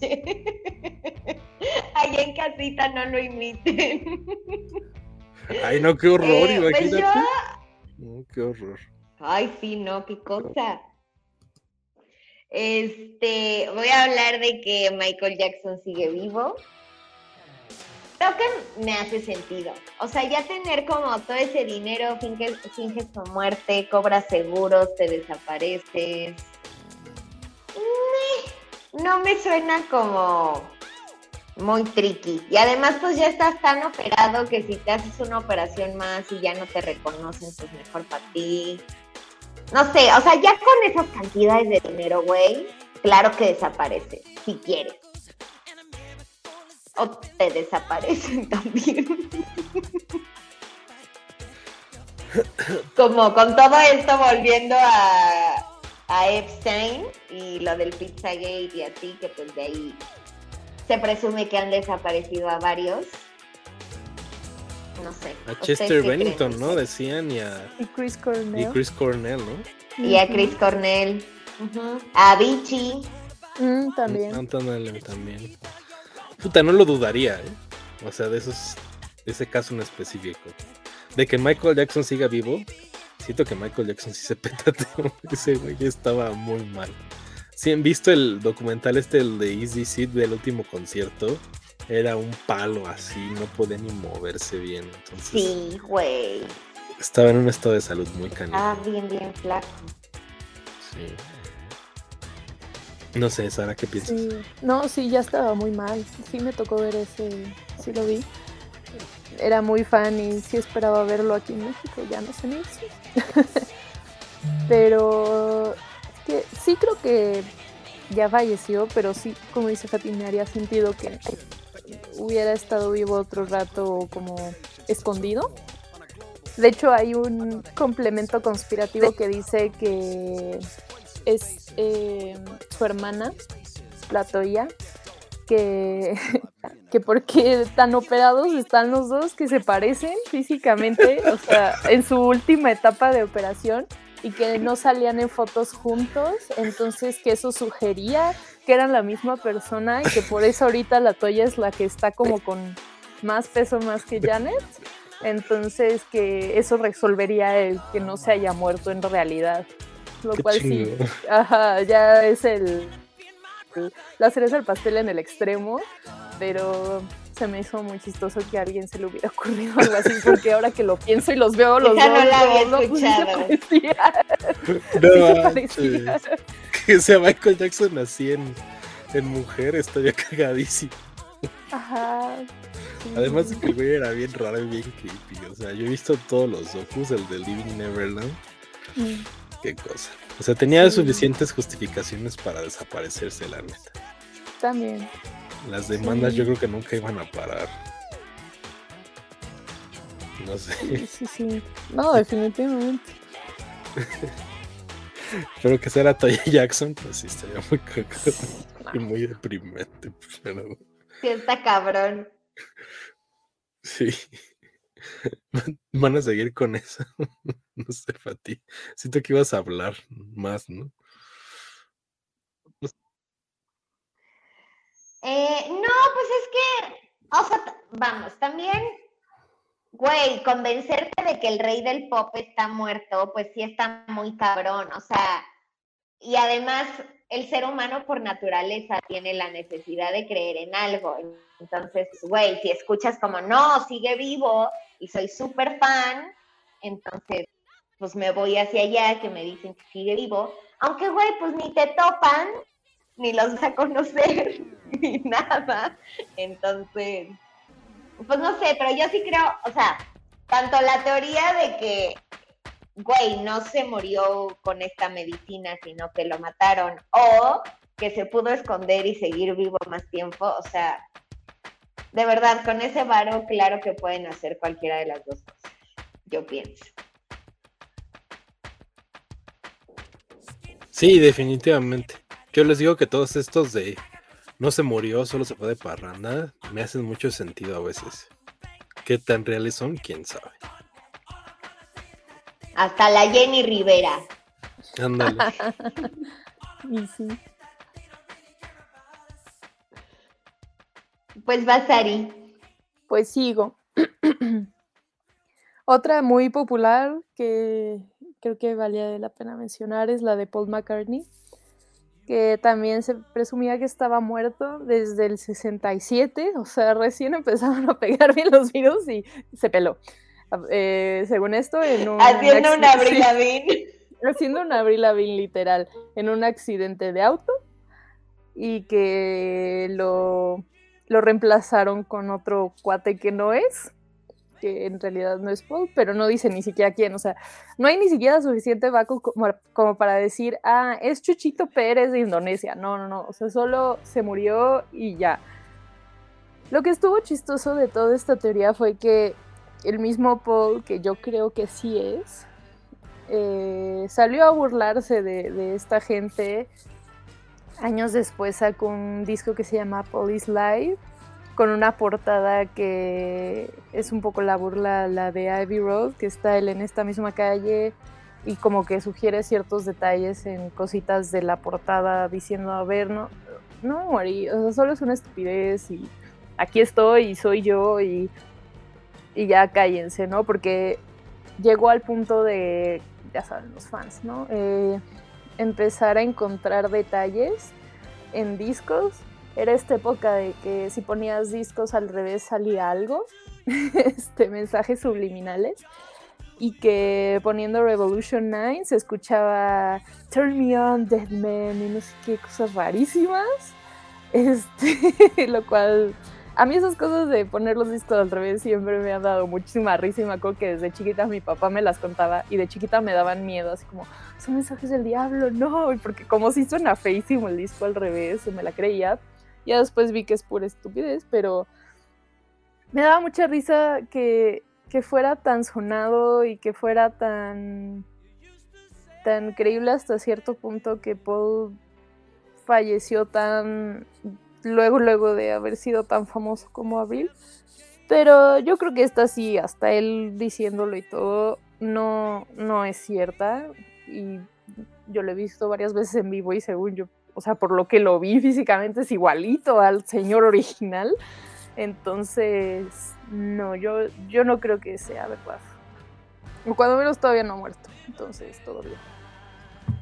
Este, esta es una de las que sí me sabía más o menos porque había un amigo que era muy fan. Recuerdo algunos detalles. Sí, sí se suponía, Sara, que sí sabe, se sabía el nombre del reemplazo. Y yo me acuerdo que se llamaba William Campbell. Y que oh. según esto, los Beatles habían hecho un concurso de para ver quién se parecía más a Paul McCartney y de ahí habían escogido el reemplazo. Y según yo era como un, orfan, un huérfano de Edimburgo o un huérfano como de Escocia y que hacía el match completamente y se parecía a Paul McCartney y lo metieron. Entonces, recuerdo que había muchas, se supone que había señales en los discos.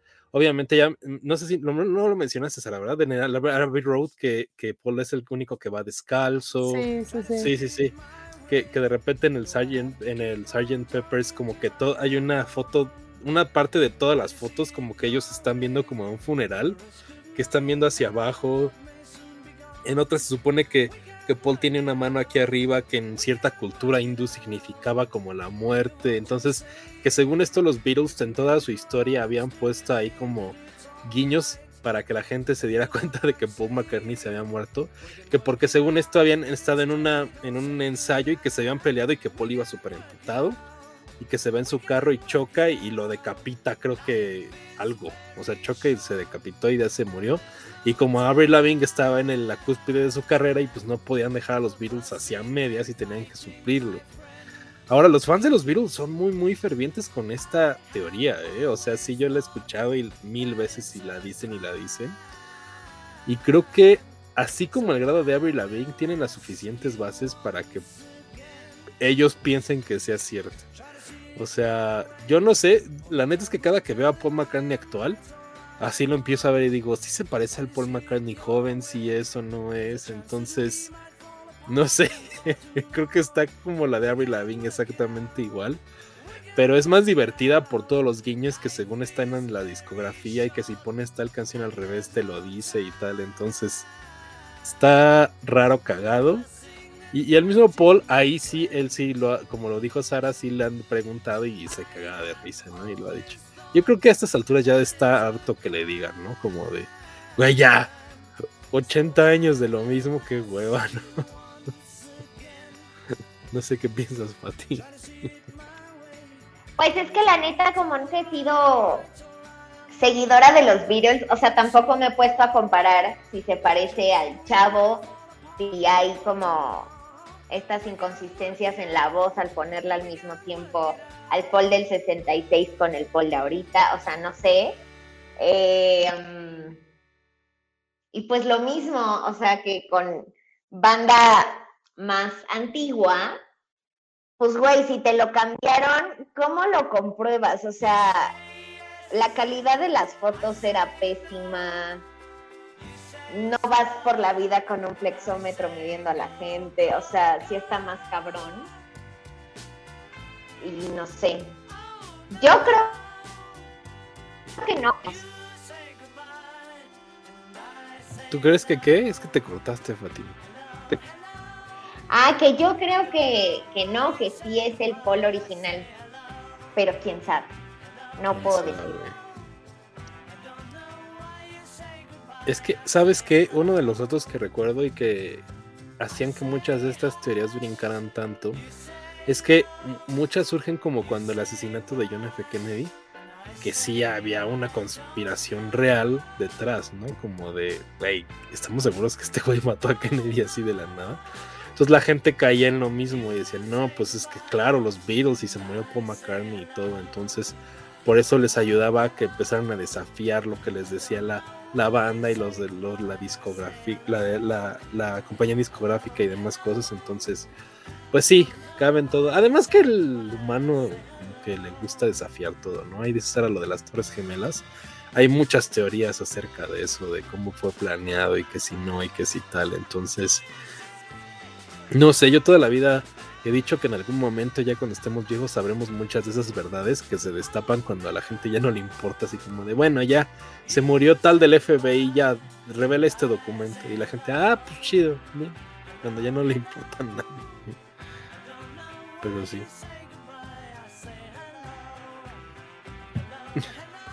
Incluso dicen que la de John Lennon también tiene su lado conspiranoica, o sea, sabemos quién fue y todo, y es muy sonado hasta qué libro leyó y todo este relajo y en dónde fue, pero dicen, o sea, bueno, había leído por ahí que hasta decían que a este cuate lo contrató el gobierno por todos los mensajes de paz y anticapitalismo y antiguerra estaba lanzando John en contra del, del país y tal, y que por eso, pero pues, o sea, al final son cosas que pues, una ya nos pueden cambiar y dos nunca nos van a costar, a menos que alguien saque la verdad y luego lo maten. Entonces, no creo que suceda. Pues bueno. Nos vamos con tu siguiente teoría conspiranoica, Alonso. Yo escogí esta teoría porque hace rato que decidimos el tema del programa me puse a ver listas y listas y así. y vi el título de esta y se me hizo algo cagadísimo.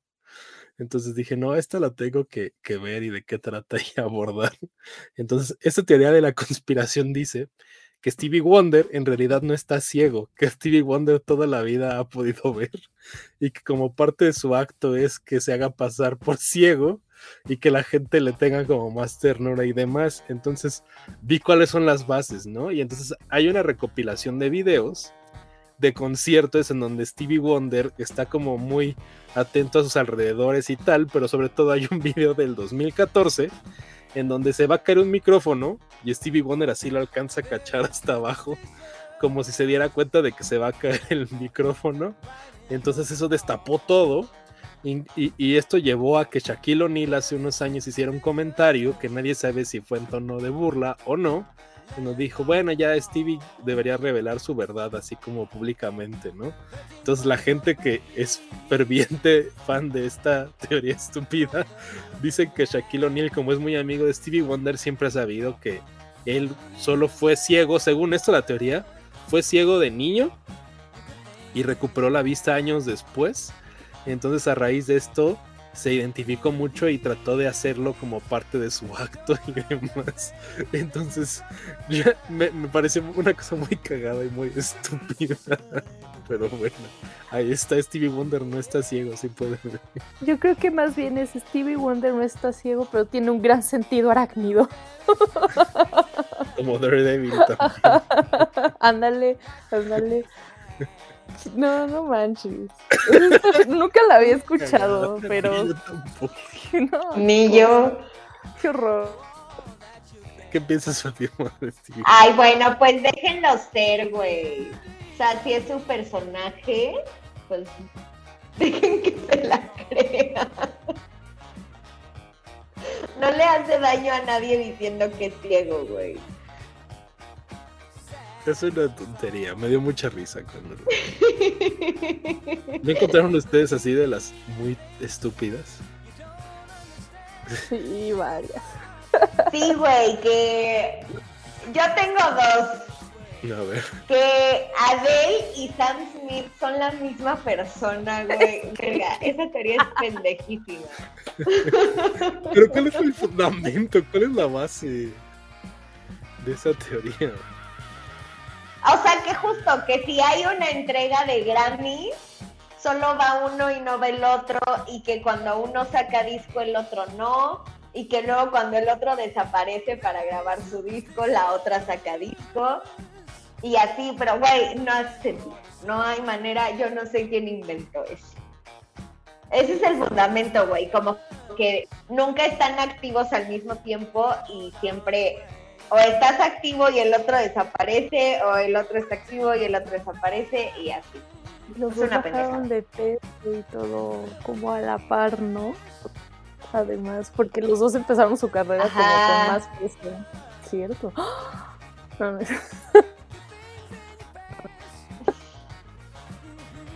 Pues sí, están en inglés. Nivel, están al nivel de estupidez. No manches, la gente que sí está ahí es como los terraplanistas, creo, ya, ¿no? ¿Son, ¿Son team terraplanista o no, Fatim? No, definitivamente no. Soy team astrología. Cierto, cierto. Este, yo aquí también tengo unas muy cagadas. Bueno, una me acordé ahorita no sé si se acuerdan de esa época en la que decían que Justice y Daft Punk eran los mismos, que porque eran dos DJs, unos escondían su identidad y los dos eran franceses, y que si justo uno estaba activo, el otro estaba inactivo, y que por eso se iban a retirar, y una, toda una tontería. Eso sí, por un tiempo dije, mm, no lo había considerado. Pero ya me metí a investigar y fue como que no, qué tonta, porque me la creí. Pero hasta cierto punto, justo creo que era un poco como la de Adele y Sam Smith, ¿no? Así de, pues son del mismo país y son músicos, casi que sí tienen los ojos del mismo color, entonces seguro sí, ¿no? Pero no, la más rara que encontré fue que Lord no tiene la edad que dice tener. Que porque eh, según esto es una señora de 35, 40 años y que por eso hace sentido que componga lo que compone y que no es tan jovencita como dice serlo y que como hubo un gag de eso en South Park, entonces como que le dieron cuerda a, que sí era verdad y luego fue así como de, ay, ni siquiera ves ese programa, no sé qué están diciendo, pero nada que ver. Entonces, creo que fue de los más ridículos que encontré. Ese que Justin Bieber. Pero sí se ve más grande de la edad que tiene. Este, sí, sí se ve se ve. No, no se ve más grande, Pati. Es como, es como niña señora. Siento yo, como que tiene una vieja. Ajá, es como niña señora. O sea, como que ya nació con una edad. Pero no tiene 40. Pero siento que justo cuando llegue. No, no cuando llegue 30, como que se ve estancar ahí, se va a seguir viendo igual como se veía 10 años. No sé. Sea, como que que maduró en la secundaria. Como que raro. Sí, no se ve chavititititita, pero pues sí, güey, no es una doña de 40. Sí. ¿Qué vas a decir, Sara? Antes de que el delay atacara, eh, que según esto Justin Bieber es reptiliano. basado en el hecho de que una vez parpadeó de una manera en que solo los reptiles suelen hacerlo. Así como doble párpado. Ajá, ajá, ajá, como los que son como de lado. Entonces que, ah, que parpadeo raro. Y que puede ser parte de esta sociedad de shapeshifters que les dicen reptilianos y no sé qué demonios, que también tienen ahí a la reina Isabel, a Taylor Swift, eh, George Judy, entre otras celebridades. Pero eso sí, no. Pero también se supone que hay un video. Ay, perdón. No, no, no, adelante, adelante, También se supone que hay un video de un concierto en Australia o en Nueva Zelanda de Justin Bieber y que alguien lo captó cambiando de piel. Cambiando piel. Pendejísimo. Se le cayó, qué pedo. Era la época del año donde tenía que cambiar de piel. Ajá. no manches, eso sí se me hace una cosa de verdad absurda, no sé. Oye, ahorita que estaba haciendo las de Daft Punk y todo, eh, bueno, había un chingo de teorías de que Daft Punk tenían como 20 mil actos que no eran ellos y que había uno que se llamaba Third Man y no me acuerdo qué más, que se suponía que era Daft Punk. Pero me estaba acordando que hay una que, no mencionamos, bueno, que yo no mencioné, y es que es esta teoría constante de que Banksy es en realidad Robert, Robert Del Naya, el vocalista de Massive Attack. Sí, esa también la conocí. Entonces, esa ah, tiene bastante sustento, ¿eh? De hecho, de esa platicamos una vez en Warp, ¿no? Escribimos de esa. Sí. Y, y, yo sí, sí hay como, sí, ahorita, o sea, sin, sin investigar más, pero de lo que me acuerdo es que sí coinciden en varias cosas. En lugares en donde ha estado Massive Attack se ha presentado y hay grafitis de Banksy. Y, y, y de repente está esta portada del Think Tank de, de Blur y en ese mismo disco también colaboraba Robert Del Naya y es la portada del álbum, entonces puede que sí sea. Que mucha gente dice que es un colectivo de muchos artistas. Y yo siempre he tenido la teoría que a lo mejor alguna vez se revela que a lo mejor es Jamie Hewlett, el, este eh, diseñador artista que, está en Gorilas con Damon Albarn. Entonces yo siempre más o menos siento que podría haber sido él, pero me acordé ahorita, me vino a la mente cuando estábamos hablando de teorías conspiranoicas. Yo voy más por el colectivo. O sea, pon tú que si sea el de Massive Attack y sea el de Gorilas y sean un par de artistas más. Sí podría ser. que, que, que, entre, entre todos como que se dividan y de repente usen incluso a gente nueva y como de güey vete a Londres y así tiene que ser el stencil o una mamada así. Se podría hacer. Sí. sí, sí, sí, también lo creo. ¿Tienen más teorías, Fatima? Yo ya no. ¿Tú, Sara, te quedó uno? Este, nada, tenía algunas este, que estaban un poco menos, no sé, eh, cagadas, como que este Jim Morrison fingió su muerte, que Jimi Hendrix lo mataron, no, no, se, no se murió igual que todos los demás, el Club de los 27, que, ah, que Jay-Z es vampiro, Ajá, que parte de este rollo Illuminati es, es vampiro. Em, ah, sí. Y que, que oh, había uno de Rihanna muy raro que decía Igual que, Nicolas Cage. Que Rihanna no puede parpadear y eso tiene que ver igual con una onda rara. Pero de esos que se me hacen como que ya sin, sin más sustento o, que sean realmente interesantes. Creo que nada más este, los que mencionan fueron los que se me hicieron como más que valían la pena mencionar.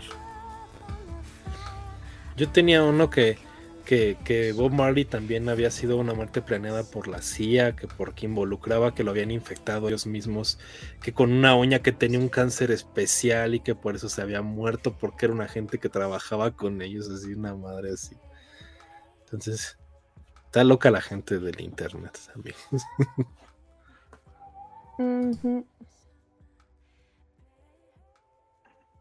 Pues vamos con sus secciones, muchachos. Pues va, eh, aprovechando la temática conspiranoica, eh, y esta parte que les digo que me da muchísima risa de poner la música al revés y escuchar cosas raras, metí Another One Bites the Dust de Queen, porque hay muchas que ya se sabe que tienen esta teoría de, ser satánicas si las pones al revés y así, pero esta me sacó muchísimo de onda porque aparentemente dicen que si pones, bueno, quienes dicen obviamente, pues estos eh, cristianos anti música yankee y demás modernismos, que si la ponías al revés decía que como que te daba mensajes subliminales para que consumieras marihuana. Entonces, que si, que si hay un pedazo de video, ahí luego se los comparto, que dice así, esa parte del coro la pones al revés y dice como use marihuana y usémosla juntos y fuma con nosotros, decide fumarla. La verdad es que yo lo escuché y así que se entienda tan claro como para que pienses algo más, no. Pero es de esas tonterías que incluso la banda salió a aclarar y decir, esta gente está muy loca y nada que ver.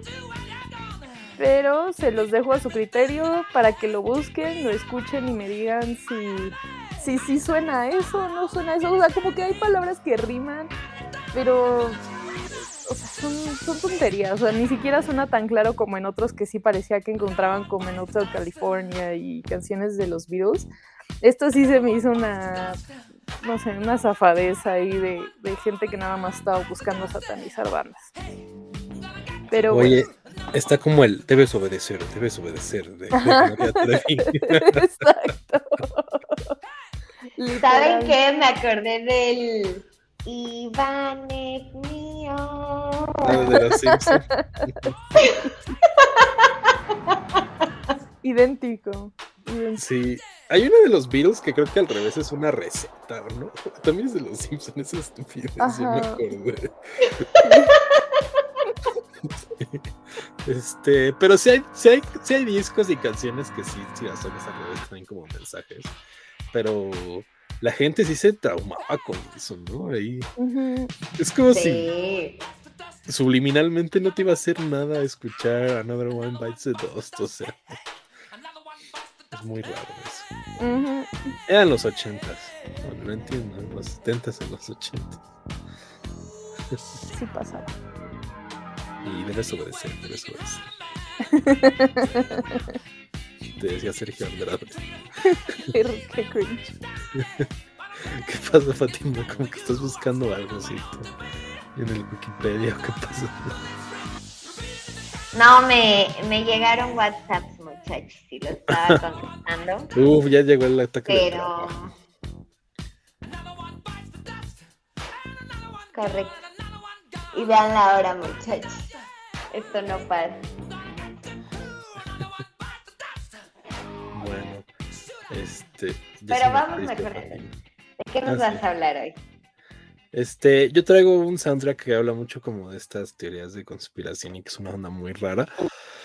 Es el soundtrack de Dayleaf, una película de John Carpenter, en donde básicamente la premisa de la película es que toda la gente, los, funcionarios, los políticos, los artistas, como ya lo dijimos, son una raza extraterrestre que controla la mente de los humanos ordinarios y, solo se pueden ver con unos lentes eh, de sol especiales en donde te los pones y ves quiénes son en verdad humanos y quiénes no lo son.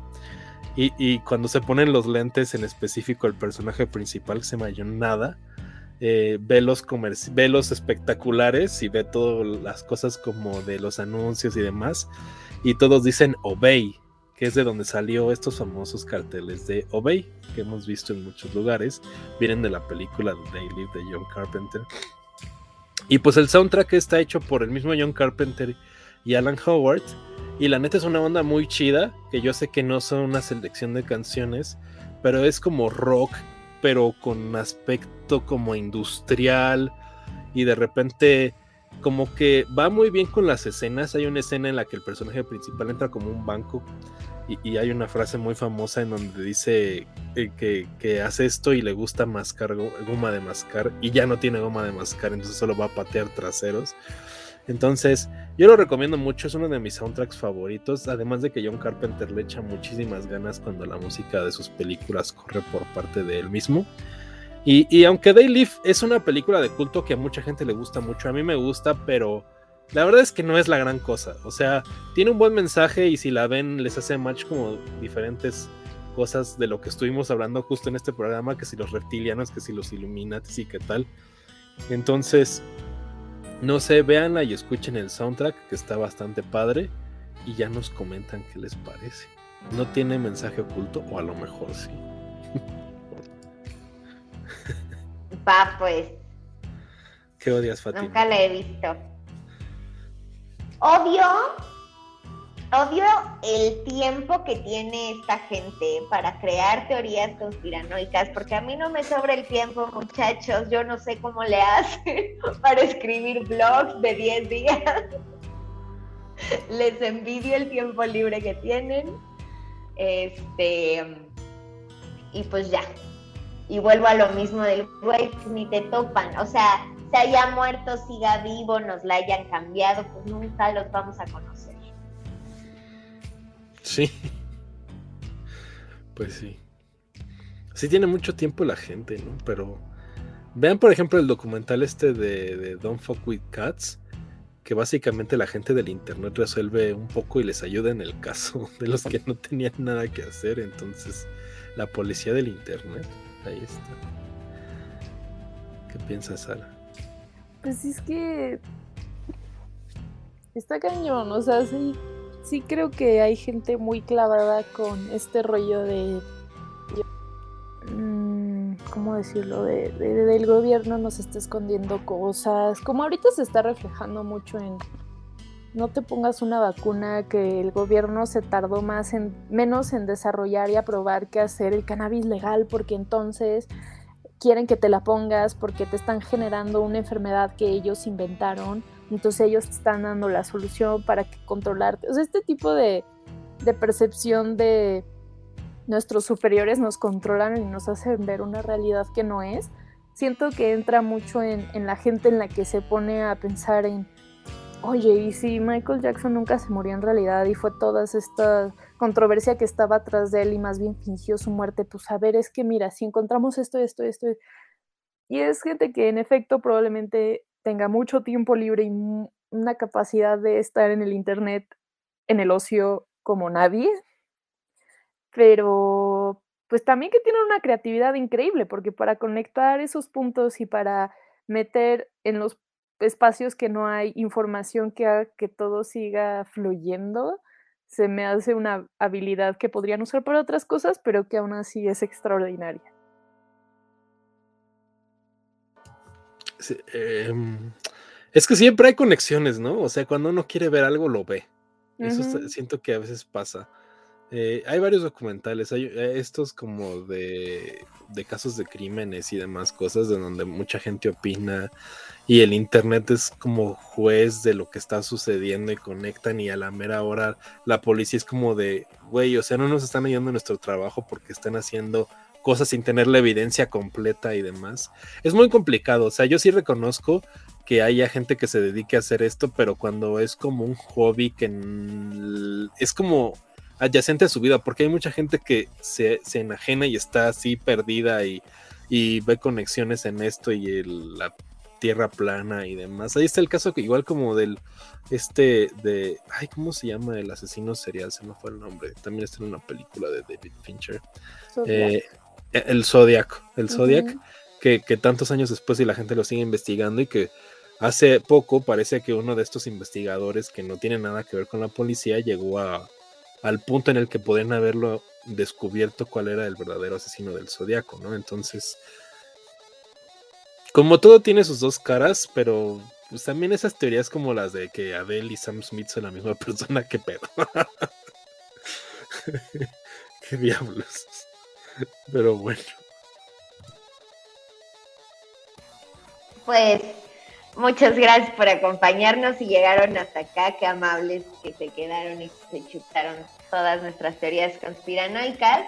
Si nos faltaron algunas, eh, recuerden ponérnoslas en redes sociales. Nos encuentran como nada que escuchar en Twitter y en Facebook e Instagram. Estamos como nada que escuchar podcast. Muchachos de sus redes. Mm, yo estoy como Sara G. Sinache en Instagram, Twitter y TikTok, que hace años no uso, pero algún día regresaré, lo prometo.